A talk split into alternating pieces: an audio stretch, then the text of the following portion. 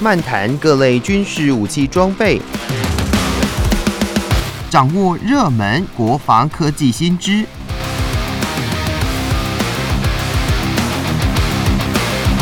军武说早安，陪您一起领略国防知识力量。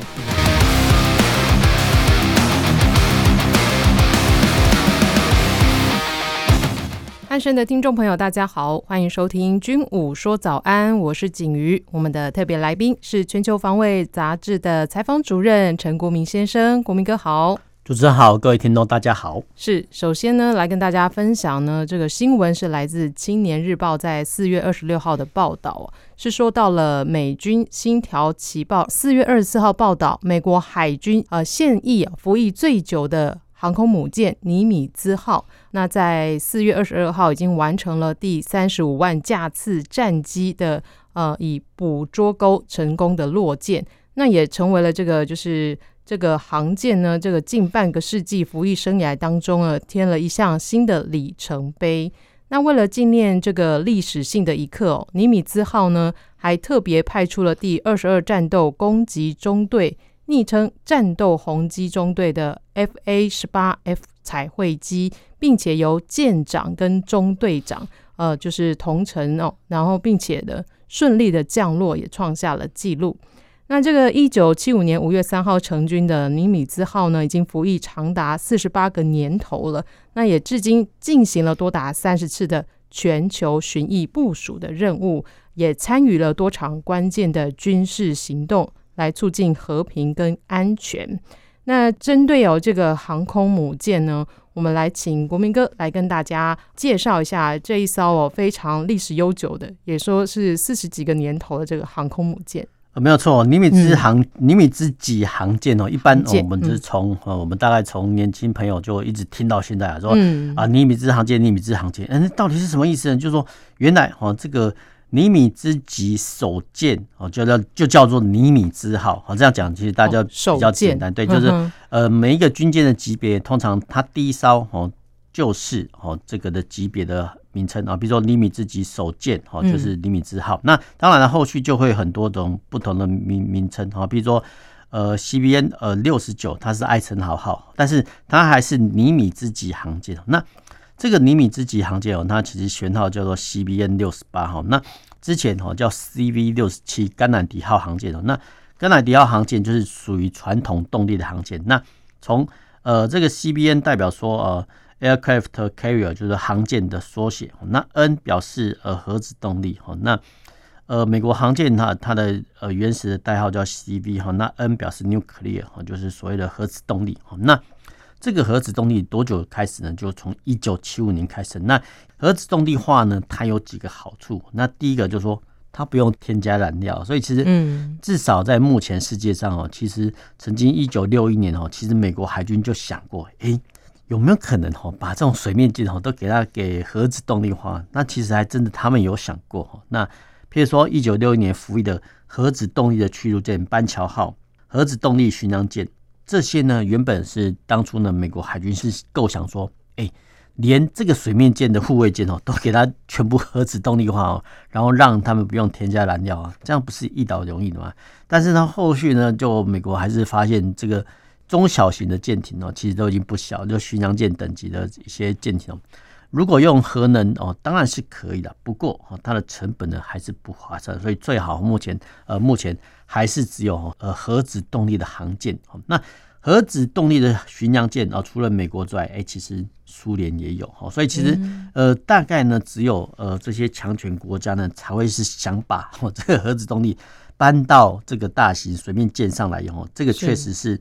只有美苏两国才有这样子想过的。那为什么会这么费时跟费工呢？因为大家很难想象说说我们把一个核子反应炉，当然是比较小型哦，塞到一个军舰上，然后还要让它能够产生极大的动能，极大的动能。然后这些呃，有些人会说，你看，比如说像哦，呃，有一些民众说，哎，我们大家都需要电，但是不要核电厂了，放在我家隔壁哈，大家都有这种呃以邻为壑的心态。那同样的。这些呢，核子动力的航舰，那当然就是核子的。那你要把哈这么多人哦，比如五千多人塞到哈一艘船上，然后上面有核子动力哦，那大家可能很难去，很难去想象说，哦，他这些官兵的眷属是怎么样去想说，哎，原来你要去核子动力航舰服役哦，那会不会有什么？比如说辐射啦什么的，其实都会有所忧虑了。那当然，其实，在整个呃发不管是核子潜舰或核子航舰的过程中啊，其实也有发生过渗漏的一些迹象啊，这个都是斑斑可考。那后续呢，其实美国跟苏联哦已经慢慢的解决了这个问题，所以其实目前哈呃世界上呢还有呃美国核子动力的。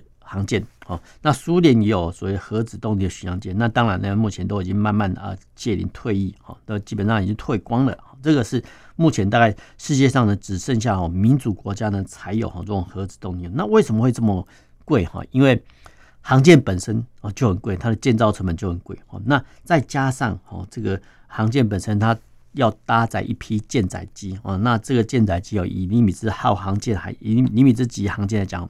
动辄哦就八十几架以上哈，就是航舰建造的成本、舰载机购置要成本、训练要成本，那再加上核子动力的成本，你要把一个小型的核子反应炉塞到军舰去，这些都是成本哦。所以其实至少一艘核子航舰它必须要有三个成本：造舰成本、舰载机成本，还有所谓的核能成本哦。那当然哈，我们这则新闻是讲说，哎，这个尼米兹号航舰呢，因为已经起降过哈三十五万架次，什么意思呢？就是说已经有三十五万架次的航呃军机哈各式军机呢，在这个尼米兹号航舰上做起降。那刚才我们讲到说，哎，核子航舰基本上来讲哈，在它整个服役周期哦，基本上是不用换燃料的，因为其实呃核子反应炉燃料棒哈，其实它的能源很够哈。那这个也是呃核子动力的好处，但是呢跑道不行哦。为什么跑道不行呢？因为呃各位听众呢去想象一个画面哈，就是说我们偶尔呢在看到我们的桃园机场或其他世界国家的机场，哎，怎么好像在飞机机轮着地的一刻，好像都有一条一条长长的哦，没有错，这个就是轮胎的刹车的痕迹哦，就是降落痕迹，哎都会这样哐当一声哈，然后呢偶尔呢你如果仔细看到，哎好像会有呃冒出一阵青烟哦，没有错，这些。呃，有时候呢，飞机落地的时候哦，除了哈，呃，这个刹车痕迹之外呢，哦，也会看到说，哎，轮胎触地的瞬间，哎，冒起一阵白烟，哦，没有错。同样的哈，在航舰上起降一样哈，就是说这个飞机呢，哦，舰载机哈，来来回回哦，居然有三十五万架次哈，在这个跑道上起降，显然哈，这个跑道可能要经过一段时间就必须翻修哦。比如假设哦，假设哈。呃，这个航舰的跑道啊，假设要起降一万航次，哦，就必须更换跑道的时候呢，这个车就必须更换。那换句话来讲，我说，呃，核子动力航舰本身不用换燃料，哦，但是它的跑道呢，必须要更换的。所以其实我们可以看到说，哎，怎么好像呃，到了一定的时间，哦，怎么某艘航舰呢又进屋保养，哈，就是在。做这个更新跑道的工程，哈，那在更新跑道的工程，哎，上面不是有一整队的舰载机联队吗？那这个时候呢，舰载机联队就会整个，哈，比如说八十几，然后迁到哈美国各地的航空站呢去做哈转场。那在这个转场的过程中，同时，哈，美国海军呢，其实会招收巡选，比如说新进的飞行员，哎，他们已经经过完整的着舰训练、飞行学校训练之后，哎，要拨补到航舰的时候呢，就是趁这个时候呢，哦，去航空站跟这些所谓的之前的前辈哈做交接，因为。舰载机飞行员呢，他们有有些也要选择退伍嘛，就是说人员的替补的时候呢，就是在这个时候。那当然，呃，我们刚才只是讲到说，呃，这些舰载机的飞行员在替补或整补的过程中，会趁哦这个跑道更新工程的时候呢，一并进行。那当然哦，当然，在整个的除了我们叫人员增补的过程中啊，为了他们我们叫不荒废学业哈，就是说不能哈把你的本职呃学能哦荒废掉哈，所以其实。这些舰载机的飞行员呢，落到某个航空站之后呢，哎，其实他们哦一样会进行日常的操课哈。换句话说，呃，日常的操课呢，基本上都还是有的。那当然，这个是趁跑道维修的空档来做一个更替。那当然了，也有曾经发生过一种情形啊，比如说我这个 A 的舰载机连队的，哎，直接更换命令配到下个航舰，所以其实不太一定哦，不太一定哦，但是就看怎么调度哈。这个是美国航舰的一些训练的过程。那当然了，当然我们要来看哦，就是说这个新闻呢，还有很有趣的意思，就是说，哎，为了哈纪念这个三十万架次哦落舰成功，所以其实在这架的 F A 十八战机中哦，特别哈予以做一个彩彩绘哈，然后一方面哈达成吸睛哦，一方面也是增加好曝光利用。那为什么要彩绘机呢？因为其实呃在先前哈一般的战机哈，不管是空军海军呢。他们的涂装很简单哦，就是用浅灰色跟深灰色哦来做一个涂装。对，那机腹的部分呢，就做一个白色的涂装。好，那因为呢，机腹白色的话，其实从地面上看上去哦，就可能是天空一片白哈。嗯。那到了越战的时期，我们可以看到一些美军的军机，好，它机身的上面呢，可能涂装好，比如说虫迷迷彩哈，但是呢，机腹呢一样啊，涂成白色哈。这个就是讲求哈，这伪装的效果哈。不过啊，不过哈，人类的眼力、目力所及哈，大概哈是五里啊。那天气好的时候呢，大概八里哈。那说真的，在五里或八里之外哈，其实人类的目眼所见哈，基本上也可能是一个小点哈。所以其实并不会哈看到说，哎，这架飞机呢有什么迷彩或彩绘哈，其实并不尽然，因为。呃，如果说呃有一个人类的肉眼可以看到这么远的话哦，那这个人的视力真的是千里眼了。所以其实呃现阶段呢，呃美国呢早就已经放弃这种观念。所以放弃这种观念，就是说其实彩绘机的功用呢，它主要哈就是为了吸睛跟增加曝光度。当然，它最重要的利润点就是说，在趁着哈基地开放哈，或者说呃眷属展览航空展览的时候呢，哦趁机飞过去，然后用这种彩绘机呢。让这些年轻的朋友哈留下一个深刻的印象，说哦，原来我小时候呢哦看到某种彩绘机哦在我天空上飞过哦，他们是呃某某某某的飞行员。那之后呢，他会启发他的兴趣哦，他可能会开始啊，比如说收集战机的模型啊，然后甚至呢呃观看相关的电影。那呃所谓的军事迷跟从军的青年哦，就是这样一点一滴培养起来的。那当然哦，当然这种彩绘机呢，不是说哦你随便哦兴致一来。就可以漆绘的，不是哦，它必须有特定的节日啊，譬如说哦，我们刚才讲过哦，第三十五万架次哦，做一个纪念涂装哦，甚至呢哦，其他哦有什么特殊的节日才会有做特定的涂装哦，否则平常的时候呢，还不能随着官兵或者说舰长甚至中队长一直哦做任意涂装啊，基本上来讲，连这些彩绘机的涂装的样式。都是有经过缝合的哦，所以其实我们不要小看彩绘机哦。那以上是我们对尼米兹号航舰哦三十五万架次起降的一些简单的介绍。是，那看到这个新闻里面，其实有提到说，美国海军呃最新的规划是规划要把这个呃尼米兹号这个航空母舰呢，要预计要在二零二七年除役哦。那我们之前有提过，比如说一些军机啊，除役之后可能诶会有几个路走嘛，就比如说去到博物馆。那像这种航舰，它如果除役之后，未来除役之后，是不是也会走这条路呢？呃，航舰退役的话比较麻烦，嗯，比较麻烦，所以比较麻烦。第一个哈，因为一般的传统航线来讲还好哈，还好，就是说因为它传统动力，所以其实基本上来讲哈，还真的有哈部分的航舰是这样保存。是核子航舰呢要。保存啊，除役之后呢，要保存。说真的，不是不可能。哦，不过啊，不过，第一个，它的拆解程序很复杂。第一个，你要先把好这个核能核燃料哦，对，嗯，这些都要清除干净。那清除干净之后呢，哦，其实你还要放很多的咀嚼设施，因为说真的，呃，难难免不保险啊。所以其实你要用我这种核能航舰来当做博物馆，不是不可能，但是可能必须大费周章。所以大费周章呢，光是你要处理。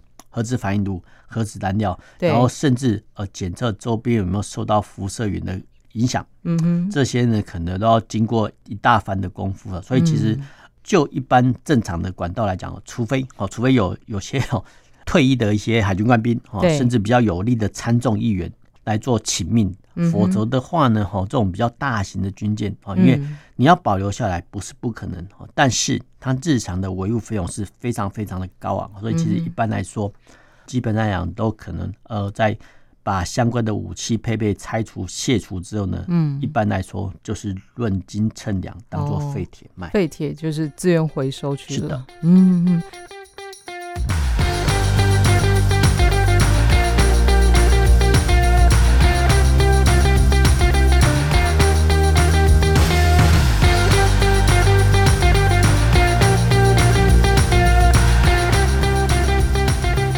回到军武说早安，继续跟大家分享的军事新闻是来自五月一号这个《自由时报》的新闻内容。他提到的就是美国空军装备司令部在二零一九年完成了现有一百七十三架 A 十 C 雷霆二式攻击机的机翼更新，要让这款呢，呃，这个攻击机哦，从一九七七年就开始服役的，希望它能够再战二十年。但是哦，然而在这个波湾战争当中大显身手的 A 十攻击机，预计要从今年开始分批退役，预定在二零二九年前全数的功成身退。诶，为什么前面说要让他再服役二十年，那这边又说要让他分批退役？这边等一下我们请国民哥来跟大家说明。那后面呢，这边有提到，就是说，呃，美国空军呢，就是也计划哦。将这个人在服役当中的 A 十攻击机配备新武器，担任炸弹卡车的任务。那这个炸弹卡车呢，提到的其实就是运用呃 GBU- 三十九小直径炸弹。那个小直径炸弹呢，我们之前节目中有介绍过，就是它长一点八公尺，直径有十九公分的这个小直径炸弹。那针对呃这个 A 十这个攻击机呢，诶，以往哦，它其实呃每个武器哦，它的挂架只可以挂载一枚五百磅的炸弹。那之后呢，这个改装就可以挂载四枚两百五十磅、体积小的这个小直径炸弹，所以才称它为炸弹卡车。好，那我们这边呢就要请国民哥来跟大家解释一下，为什么前面说要让他再战二十年，那后面又说要让他分批退役呢？呃，我们要这样来看，其实 A 十这个攻击机，说真的，早就应该要退役了。嗯、那后面呢，是因为很多我们刚才讲过，就是很多一些呃参众议员，还有一些空军退役的一些飞行员哦，呃，轮番的请命啊，这算政治考量吗？对，其实都还是会，因为其实。毕竟，呃，都还是有感情的。那在这种状况下呢，哦，其实保留若干架。那保留下来，我们就先讲。啊，既然呃，我们花了这么多的力气把它保留下来，哦，不是呃要拿来作战的，不是拿来当做比如说呃日常的基地开放做表演的，不是。哦，所以既然保留下来，哈，所以其实要给他有事情做嘛。哦，这讲白一点就这样的。那讲白一点就是，哎，给他有事情做，什么事情做呢？就是担任炸弹卡车的任务。哦，所以其实。呃，这个是先破题哦。那嗯，我们先来讲哦，就是说人类的发明史哦，飞机的发明史哦，一般来说哦，一定是先有战斗机。所谓战斗机，就是说当哦对方起飞飞机的时候，哎，我方也起飞飞机哦，把它击溃。这个都是战斗机，那后续呢？哦，陆陆续续哦，就人类哈就开发出啊，比如说在哈，比如说空军基地互相联络运输的啊运输机，好，那当然还有侦察机。那后面的比较特业的单位啊，比如说呃电子侦察机、预警机、空中加油机、轰炸机等等等哈。那这些呢都是比较次阶的哈。那居然哈有些国家呢，在这些机种之外呢，还另外。呃，分门别类的去推出攻击机。那攻击机是什么意思呢？就基本上来讲，就指射对地的攻击，就是空对地的攻击哦。因为空对海的攻击呃也有哦，不过比较少哈。因为呃，我们就讲白一点就呃能够发明或发展攻击机的国家一样哦，就是英美中法苏，就这几个大国呢，才有这个时间哦，去在战机或侦察机、运输机之外呢。还有钱还有闲哦，去呃发展这个攻击机哦。我们以美国来讲，美国就是 A 十哦。那前苏联，或者说现在俄罗斯，就是呃最近在俄乌战争常常看到，比如说 SU 二十五，这个也是攻击机。那英国有龙卷风，法国有美洲虎，那中国有强五哦。就是说我们讲白一点哦，就是说。呃，当这些国家呢，他们发展呃战斗机哦，争取到哈部分的空优之后呢，哎，居然还会设想到说，哎，我们要把空军哦拿来对地支援哦，这个真的是有钱哈有闲的国家呢才会这样想哦。那当然了，很多国家呢也是有这种所谓的呃攻击机的需求，但是大部分来讲都是兼任哈，比如说。由哦这个战斗机来兼任，所以其实我们一般会有一个名称叫战轰机啊，什么意思？它是战斗机又是轰炸机哦，就是说它不是真的呃轰炸机哦，但是这种战轰机的归类哈是把它呃用作原本是战机，但是把它分别出来哦，当做轰炸机、攻击机，这个叫所谓战轰机哦。那个战轰机的话，其实这个名词说真的比较特别哦，比较特别。那战轰机的本身呢，基本上来讲都是由战机兼任。譬如说，呃，美国的 F 十五 E 哦，那也可以算是空优战机。那一般来说，我们把它归类于战轰机哈。那战轰机哈，这个只是我们一般的通称哈，通称哈。那这个想法是呢，就是说，他把炸弹丢完之后呢，呃，他就可以恢复战斗啊。这个确实是理想哦，没有错。就是说，美国还有其他国家哈，都有这种类似的发展。比如说，美国有 F 十五啊，那前苏联现在俄罗斯也有 Su 三三、Su 三四等等哦。这个说真的蛮奇特，就是说，呃，大概呢是有钱有闲的国家呢才会哈发展出这种所谓攻击机跟战轰机这种类别哈。说真的是蛮奇特。那我们来简单介绍一下哈，这个所谓的 A 十的攻击机。那 A 十说的呢，它的外观哈就是一个呃一个十字架，所以十字架就是说呃就是一个十字形哦，就是它的机身、它的机翼跟它的机身加起来就是一个十字哦，就飞行的十字啊。那机翼呢是非常的平整，那每个机翼的下方呢都有挂架，那挂架呢就是挂载各种的炸弹哈，或者小牛飞弹等等的火箭夹舱等等哦。那发动机呢居然哈就是在哦，这个机身的上方哦，因为这样可以让这个垂直尾翅哦来遮掩部分的一些呃发动机的热气哦，所以它有经过它的设计的哈。那 A 十的前面的机鼻哈，就是搭配三零三零机炮哈，这个威力是很强的。所以其实一般来说哈，一般来说 A 十它的固定武装就是机首的呃一门三零公里机炮啊，然后呢后面呃机翼会搭载一些炸弹哦或是飞弹。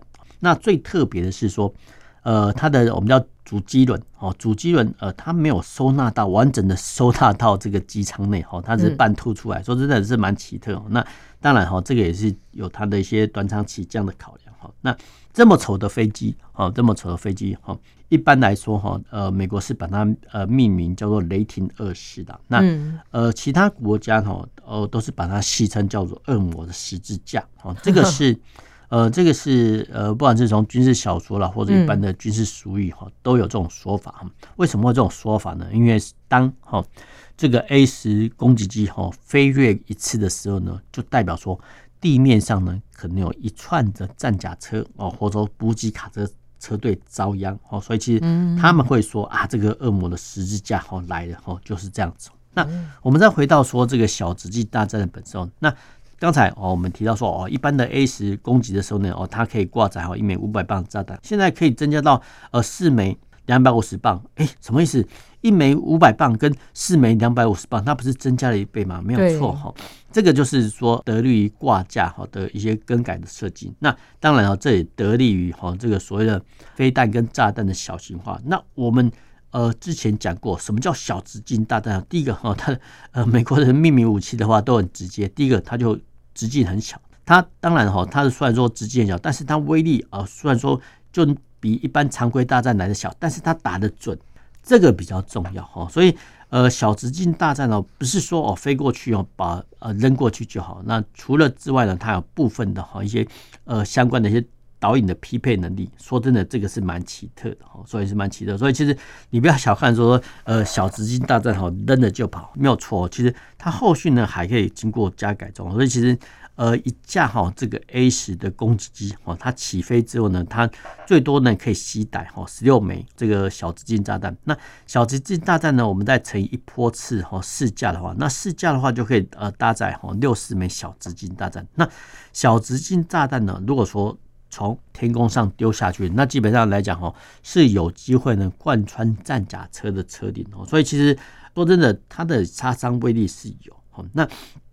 我们再说回到说哈，呃，这个攻击机的本身。那攻击机的本身呢，它我们刚才透过相关的介绍，知道说哦，原来 A 十攻击机呢，可能要飞越哈敌方的阵地，或者说敌方的阵地之外呢，去做飞弹攻击。所以其实这个是攻击的目的啊。但是呢，他负责不负责战斗？当然不负责战斗啊。所以战斗或者说。战场的空优取得，或是说呃电磁干扰哈，其实美国呢都有专门的，比如说制空机哈，制式压制的制，制空机跟电战机来支援哦。换句话来讲哈，就是说呃美国空军的做法都是这样子，先我们叫机队呃出击，先行由电战机压制，那之后呢再由空优战机去争夺空优，那都把敌人的眼睛耳朵都弄瞎之后呢，这个时候呢，哦所谓眼睛弄瞎或者说。呃听不到哈，嗯，这个就是指的是我们指的是啊，比如说呃雷达失效，或者说感测器失效等等哦，这个是讲白话，就是说把敌人的眼睛哦弄瞎之后呢。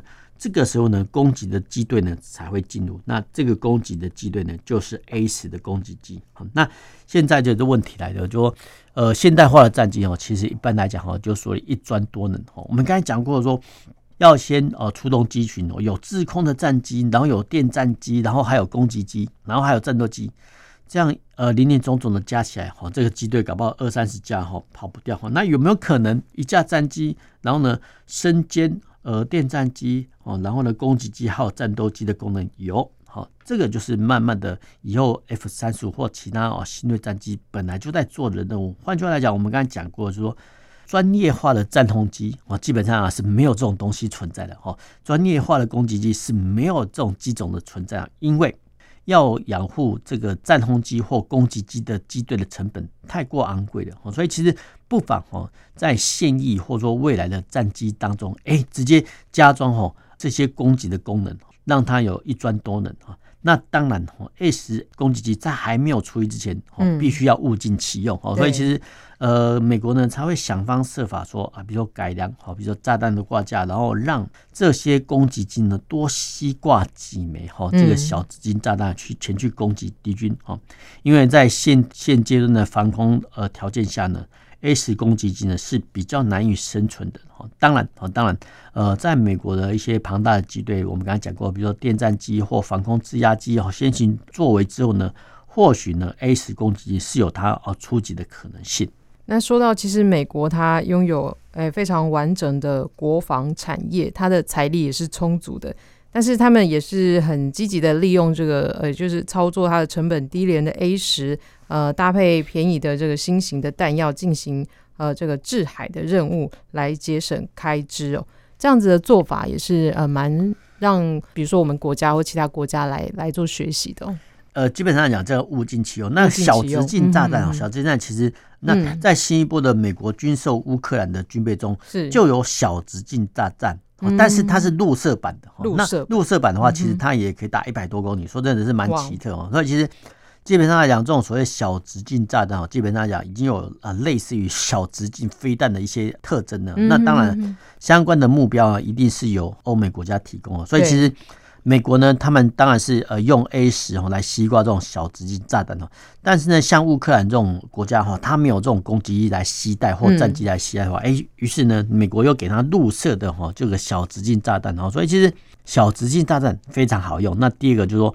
我方要攻击对方的话，你必须知道对方的及时的目标的资讯，否则的话是白打哈。嗯，但是呢，美国呃他们是有自信做到呃这一点，说哎、欸，其实呢他可以随时随地掌握哈相关的战场资讯，所以其实这个时候呢才会派遣 A 十攻击机是搭载哈这么多枚的小直径炸弹出击，否则的话呢，在地面上呢用陆射小直径炸弹去攻击对方就好了，何必哈这个大费周章再出动攻击机？所以其实呃美国的想法哈。可能跟一般国家想法不太一样，当然会影响到了建军方向。嗯，没错。好的，那我们今天的军武说早安就跟大家分享到这里，谢谢国民哥。那我们下周同一时间再见喽，拜拜。